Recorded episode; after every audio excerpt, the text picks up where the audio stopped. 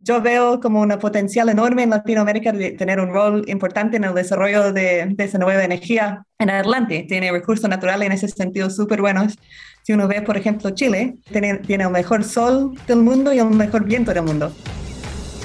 Chile es sinónimo de energía, pero no de cualquier tipo de energía, sino de energía limpia. Y esto no lo decimos porque sí.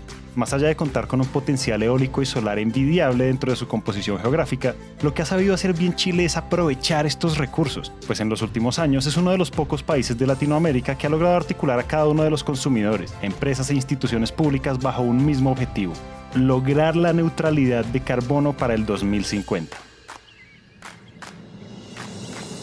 Y si bien esto puede generar admiración y motivación para los demás países de la región, el verdadero valor y potencial que se esconde detrás de este tipo de decisiones como país tiene que ver más con las oportunidades que se desencadenan alrededor de esto. Pues en la vida real, cuando logramos ser unos referentes en algún tema y el mundo fija los ojos sobre nosotros, al final esto solo hace que todos quieran tener algo que ver con nosotros.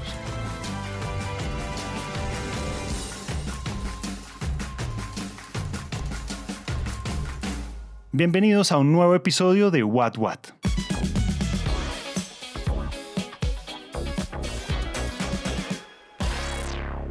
Bueno, yo soy abogada australiana, vine de Chile hace 12 años.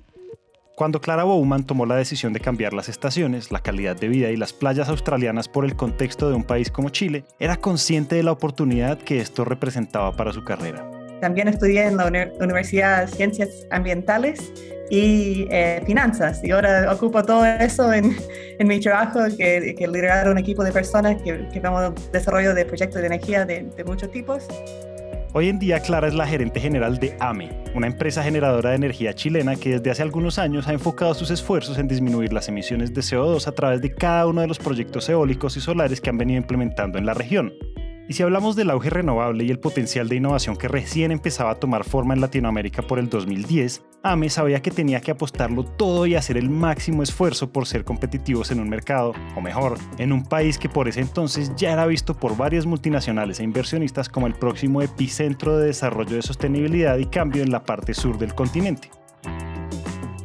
Nosotros somos una empresa muy chica en, términos de las empresas energéticas. Nosotros somos una empresa más bien pequeña, así que donde nos distinguimos nosotros es en pensar un poco fuera de la caja y pensar en cosas innovadoras, cosas que no se ocurren a nosotros y donde nosotros podemos ir más rápido que las empresas más grandes. Y vimos dos tendencias. Vimos primero que el, el precio de la energía renovable estaba bajando mucho y a la vez vimos una tendencia hacia la descarbonización que también era muy importante Ahora, a esto sumémosle que por el 2015 la producción de hidrógeno verde en gran parte de Europa venía creciendo exponencialmente, tanto así que Latinoamérica empezó a perfilarse como una oportunidad perfecta para poder abastecer la demanda de este tipo de energía.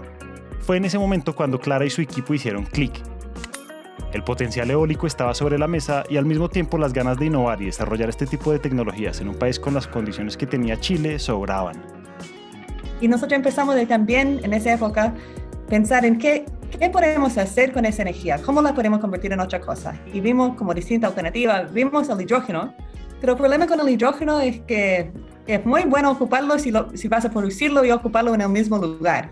Pero si vas a tomar ese hidrógeno y moverlo a otra parte, sobre todo en un barco, uh, las cosas se ponen muy complicadas muy rápido, porque uno tiene que enfriar ese hidrógeno a casi cero absoluto, es mucho más frío que, por ejemplo, el gas natural licuado, el GNL, y eso requiere um, un avance tecnológico en cantidad de energía, que es súper importante. Y después tiene que ponerlo en un barco que todavía realmente no existe, para transportarlo a otra parte. Y la densidad energética de, del hidrógeno también es muy baja. Y esto en pocas palabras significaba que es muy costoso moverlo de un lado al otro, por lo que en el corto plazo haría que el hecho de desarrollar un proyecto de hidrógeno verde con aires a exportar no fuera viable. Sin embargo, ante una idea tan poderosa y con tanta proyección, para Clara y su equipo esto no podía ser una limitante. Nosotros empezamos a ver qué podemos hacer entonces con el hidrógeno. Y vimos eh, un concepto que se llama Power to X, más que un sistema, es un término de conversión de energía utilizado en Alemania que permite desacoplar la energía del sector eléctrico para utilizarla en otros sectores, como el de transporte o el químico, haciendo que su uso sea oportuno en industrias como la movilidad eléctrica, calefacción, refrigeración de espacios, entre otros más.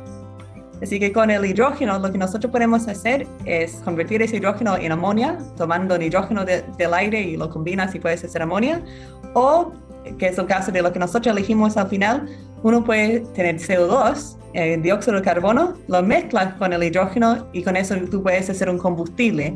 Y ese combustible entonces es mucho más fácil de exportar al, al mundo. Y nosotros empezamos con ese desarrollo de pensar y, y testear distintas ideas en 2018 y después Recién el, el, año pasado, en 2020, nosotros lanzamos nuestra empresa HIF como una empresa de producción de combustibles carbono neutrales. Proyecto HIF, por sus siglas en inglés, Highly Innovative Fuels, había nacido como una iniciativa de e-fuels que podría reemplazar a futuro los combustibles fósiles y empezar a masificar su uso en diferentes industrias, vehículos, barcos, aviones y sin cambiar su esencia ni su tecnología. Pero más allá de esto, para Clara y su equipo este proyecto tiene un valor especial muy importante, y es que HIF llevará a cabo procesos de desarrollo sostenibles, tecnología e innovación en una de las regiones más remotas de Chile. Una región donde hasta hace poco pensar que la energía podría ser una actividad económica relevante para las comunidades aledañas era lo más cercano a ese refrán popular que dice soñar no cuesta nada. Nosotros estamos construyendo ahora una planta de demostración en Magallanes que cuenta con la participación de varias empresas importantes. Nosotros estamos con, con Gasco ahí, eh, está viendo una investigación y desarrollo con respecto al LPG que nosotros producimos ahí, para tener un LPG carbono neutral. Eh, nosotros estamos también con la empresa alemana Porsche, que es el fabricante de, de autos que va a ocupar ese combustible en sus carreras en, en Europa, con la empresa Siemens Energy, que está viendo em, toda la integración tecnológica de, de, ese, de, ese, proyecto, y con Enel Green Power, que está aportando en todo que la producción de energía y, y, la producción de hidrógeno. Y también contamos con, con, fondos del gobierno alemán, que está apoyando el proyecto con casi 10 millones de dólares en, en esa planta demostrativa.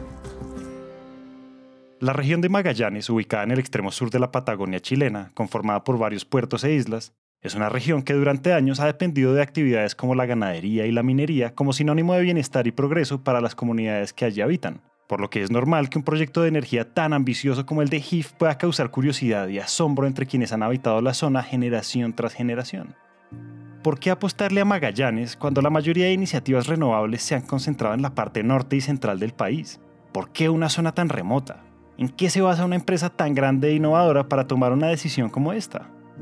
Y lo cierto es que para Clara y su equipo, elegir esta región como un segundo hogar para llevar a cabo un proyecto como este siempre fue una idea que estuvo rodeada de certezas. Para nosotros la región de Magallanes podría ser una región como un centro de innovación, un centro de innovación en, mundial, eh, viendo todo ese tema de, del desarrollo no solamente de los e-fuels que nosotros estamos haciendo, hay otra gente que está haciendo la producción de amonia, hay data centers que están allá porque tienen bajo costo de energía renovable y, y, muy poca, lo que se llama latencia. Así que hay como un montón de industrias que se podría desarrollar en esa región Punta Arena es una ciudad muy bonita, muy linda, que se, se podía beneficiar de eso, de tener como un, un ambiente de fomento de, de, distintas tecnologías verdes. Y la verdad es que cada tecnología también puede de alguna forma desarrollar y ayudar con, con el, la otra. Por ejemplo, nosotros podríamos ver eh, una fábrica de acero verde en base de hidrógeno verde y la energía renovable, que hoy en día se ocupa con el carbón, podrían cambiarse a, a esa tecnología verdes. Y nosotros podemos capturar el, CO2, podemos suministrar el, el, H2, podemos tener fábrica de cemento verde. Así que hay como toda una economía circular donde cada una de esas industrias puede desarrollarse, ser más eficiente y acelerar el progreso hacia una industria verde porque tenemos como todas las condiciones que están ahí en, en, ese, en esa zona y ese sector. La apuesta es clara el potencial que tiene Magallanes de convertirse en el próximo clúster de innovación de Chile y por qué no de Latinoamérica es enorme. Pero al mismo tiempo existen una serie de incentivos y motivaciones para que empresas como AME y demás multinacionales busquen asentarse en una región como esta. Son factores que trascienden las fronteras de la energía y la sostenibilidad. Estos proyectos son proyectos que son de mucha intensidad de capital y toda esa inversión se hace al principio hay que comprar las turbinas, hay que construir la planta. Después, los costos operacionales son muy, muy bajos, pero el retorno sobre esa inversión es algo que uno percibe durante décadas, como 10 años, 20 años. Así que es súper importante al momento de tomar esa decisión, de invertir esa cantidad de dinero, que eh, uno tiene confianza en el marco regulatorio y la situación financiera del, del país. Y eso es algo que, creo que en Latinoamérica es algo que hay que tener muy pendiente si nosotros queremos desarrollar esa industria en otros países que tienen recursos maravillosos como Perú, como Colombia ese tema de tener un marco regulatorio estable y que permita que alguien tome ese tipo de inversión de, miles de millones de dólares es súper importante. Porque al final, si no tienes eso, el costo del financiamiento va a ser mucho más alto y eso reduce el costo de producto al final. Este tipo de decisiones no se toman a la ligera. Y para que el primer proyecto de producción de hidrógeno verde, e-Fuels, en Chile cumpla con las proyecciones y objetivos en el corto y mediano plazo, más allá de la infraestructura, la ejecución o la productividad, un respaldo gubernamental juega un rol fundamental el Ministerio de Energía de Chile ha estado muy vocífero en, explicar la importancia que podía tener esa industria como para Chile. Lo comparan con el cobre, que hoy en día Chile tiene como 35% de la reserva de cobre del mundo y, y eso es una parte eh, como súper importante de la economía chilena. Y, el Ministerio de Energía dice que la exportación de cosas como lo que nosotros vamos a exportar podría también llegar a tener un impacto parecido. Y eso es como te cambia la vida para un país tener ese nivel de, de exportaciones, trabajo, desarrollo tecnológico. Y como región, yo creo que es súper importante que Chile está poniendo el ejemplo porque ojalá los otros países también lo puedan seguir. Si nosotros pensamos como en el tamaño del desafío que tenemos, tenemos que desplazar todo el petróleo que se, ocupa hoy en día, hay que desplazarlo con algo. Así que nosotros pensamos que hay espacio para todos y es una cuestión de tomar la decisión y ir adelante. Actualmente el proyecto HIF se encuentra en construcción y se espera que para el primer semestre del 2022 esta planta demostrativa entre en operación, buscando producir 300 toneladas de metanol a partir de hidrógeno verde y la extracción de CO2, los que al mismo tiempo se convertirían en 130.000 litros de e-fuel, sacando así 1.200 toneladas de CO2 de la atmósfera en un principio. Y si hablamos del futuro, Clara y su equipo buscan escalar este tipo de plantas demostrativas a plantas comerciales con una capacidad de producción muchísimo más grande. Nosotros como empresa tenemos la meta de estar produciendo o tener en construcción en Chile para 2030 plantas suficientes para poder estar produciendo allá la misma cantidad de gasolina que Chile está consumiendo en un año.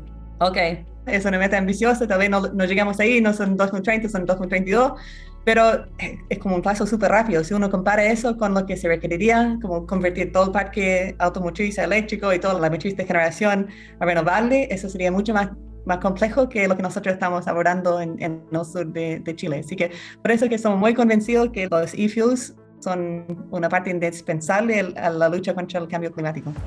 Si hay algo en los que no nos cabe duda es que el proyecto HIF se convertirá en un referente a nivel Latinoamérica. No solo por su gran aporte a la transición energética mediante la reducción de hasta un 90% de emisiones de los gases de efecto invernadero, o por ser la planta pionera en producción de hidrógeno verde en Chile, este proyecto también pasará a la historia por su nivel de compromiso e involucramiento con las comunidades de Magallanes, por haber llevado oportunidades y desarrollo a las zonas más remotas del extremo sur del continente. Nosotros, como parte de lo que estamos haciendo, es hacer un trabajo muy importante con las comunidades en, en Magallanes.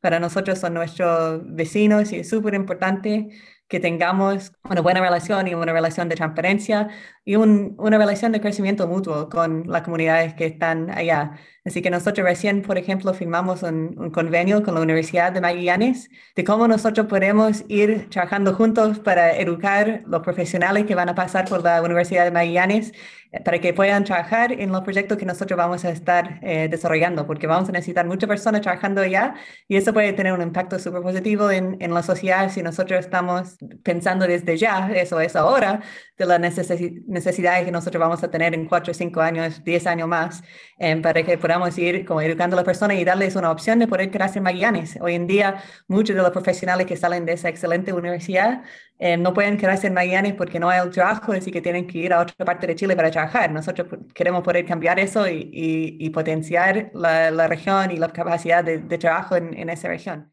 Si hay una palabra que reúna lo que Clara y su equipo sienten por este proyecto, es esperanza. Pero al mismo tiempo es la sensación de que como empresa están haciendo cambios importantes en la manera en cómo se hacen las cosas. Nosotros llevamos ahora más de 100 años Em, viviendo en una sociedad que está basada en el combustible líquido. Así que pensar que podemos cambiar todo eso que requiere las decisiones de millones y millones de personas. Millones y millones de personas tienen que ir y tienen que comprar un vehículo distinto, sea, eh, sea de eléctrico o de hidrógeno, tienen que tener eh, centro de distribución de esas energías, tienen que tener como, sistemas de carga. Eh, hay muchas cosas que hay que desarrollar para que podamos convertirnos en una sociedad 100% eléctrica o 100% basada en, en, hidrógeno. Y lo que hacen los e-fuels es que nosotros, en vez de esperar que el mundo cambie para poder adoptar nuestro producto, nosotros hacemos toda la inversión en nuestro lado y presentamos un producto que el mundo puede usar hoy día sin tener que cambiarse, sin tener que hacer eh, nada para poder convertirse a ser carbono neutrales. El 2050 por momentos se ve como algo lejano, pero si lo comparamos con el tiempo que hemos habitado el planeta, puede que ya esté a la vuelta de la esquina. Por eso al final del día es importante que reconozcamos los esfuerzos de iniciativas como HIF, para que las comunidades, instituciones y empresas al final puedan encontrar soluciones tangibles y reales en el corto plazo, para así tomar decisiones y darse cuenta de la transformación y el impacto que se esconden detrás de un simple acto. Hasta acá llegamos hoy. Esperamos que este episodio haya prendido el bombillo de las ideas. Y si les gustó lo que oyeron, los invitamos a dejar una reseña de 5 estrellas en Apple Podcast o a seguirnos en Spotify. A Clara Bowman le damos las gracias por compartir su experiencia y sus historias. Si están interesados en conocer más sobre soluciones energéticas, los invitamos a que nos sigan en nuestro LinkedIn Empresas Gascon y Gas Vida Gas. Ahí van a encontrar artículos, invitaciones a webinars y mucho contenido valioso alrededor de la energía. Este episodio de What What fue dirigido y producido por Carlos Bernal, editado por Julián Cortés, musicalizado por Santiago Bernal, los copies y piezas promocionales por Paola Silva. El trabajo gráfico es realizado por Luisa Ríos y todos los episodios son alojados en Spreaker.com. Esta es una coproducción de Empresas Gasco y Naranja Media. Yo soy Julián y muchas gracias por escuchar.